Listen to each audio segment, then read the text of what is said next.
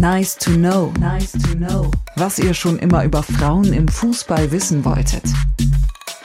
Wann finden die nächsten großen Turniere statt? Das nächste Turnier ist schon nächstes Jahr. Dann findet die Weltmeisterschaft in Australien und Neuseeland statt.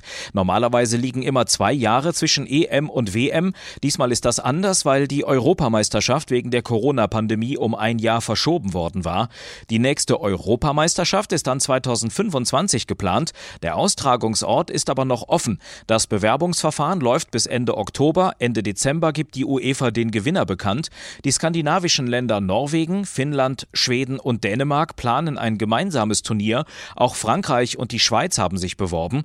Spannend ist auch das Bewerbungsverfahren für die WM 2027. Deutschland, die Niederlande und Belgien wollen dieses Turnier gemeinsam austragen. In der Strategie Frauen im Fußball des DFB ist das ein wichtiger Meilenstein, um die Begeisterung für den Frauenfußball nicht nur in den Ausrichterländern, sondern weltweit zu steigern. Wer die WM 2027 ausrichtet, soll in rund einem halben Jahr entschieden werden.